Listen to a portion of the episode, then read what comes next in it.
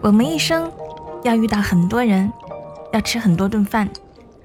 我们会因为一道美食想起一个人，也会因为一个人想起爱的味道。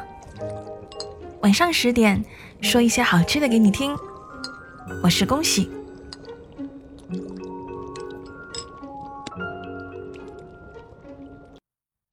我是恭喜。上期节目，咱们晚上和老王吃了顿海底捞。今天来我家吃火锅吧，简单方便，还舒服随意。你看，说着我点的外卖食材就到了。您的外卖到了，祝您用餐愉快。我这就开始烧水，又是烧水，只不过炒菜这是第一步，火锅这是最后一步。菜码洗净切好，水煮沸，下底料，咱们两个人吃，板块就好。我吃不了太辣。这要是小龙坎来了，五百克的底料我得放一整包。小龙坎，人如其名，四川人，能吃辣，是小龙坎的脑残粉，因此得名。我们日常都叫他小龙。不过呢，他得了这个小龙的外号，倒是开心的很。他今年三十四岁了。娃已经六岁，他说：“叫他小龙显得年轻，听起来像黄花大闺女。”我们说，他对“小龙”二字怕是有什么误解，快给功夫巨星李小龙道歉。听她老公说，她曾经在他家娃儿四岁的时候就尝试投喂涮菜，被全家拦下。这真是一个多么丧心病狂的故事！我却只想问：是辣锅还是鸳鸯锅？后来他就常常来我家蹭火锅吃，不带娃，不带老公，美名其曰怕我单身狗看着糟心。我每次都调侃他秀恩爱，但是心里却明白，他就是觉着来我家很自由。尤其是有了小孩之后，小龙也曾经跟我分享过他的疑惑：为什么他感觉自己的生活被压缩了，老公也有一种说不出的疏离感。不管是母亲还是妻子，小龙希望首先他是他自己，而且别人对他的爱也不要来源于他的家庭角色。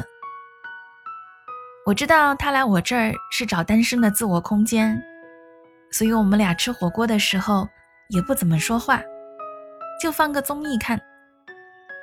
他喜欢看《拜托了冰箱》，我就每回火锅沸腾前先点播好。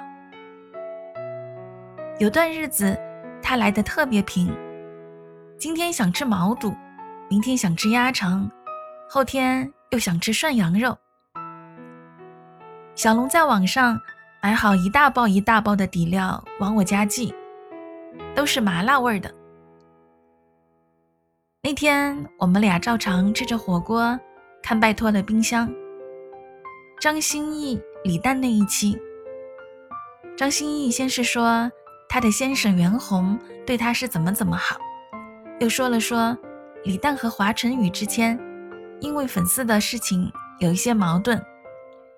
在他家吃了顿火锅，俩人说开了，还成了好朋友。小龙忽然放下了筷子，我一开始也没当回事儿。后来他一口干了杯中的啤酒，说道：“走了，回家，想我闺女了。”